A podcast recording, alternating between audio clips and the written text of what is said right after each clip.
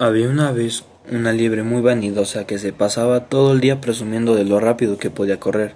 Cansada de siempre escuchar sus alardes, la tortuga la retó a competir en una carrera. Qué chistosa eres, tortuga. Debes estar bromeando, dijo la liebre mientras se reía a carcajadas. Ya veremos, liebre. Guarda tus palabras hasta después de la carrera, respondió la tortuga.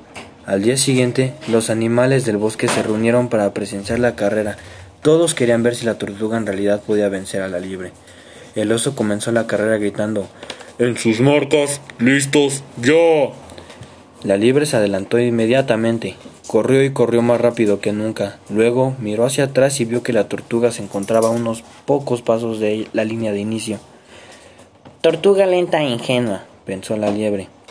¿Por qué habrá querido competir si no tiene ninguna oportunidad de ganar?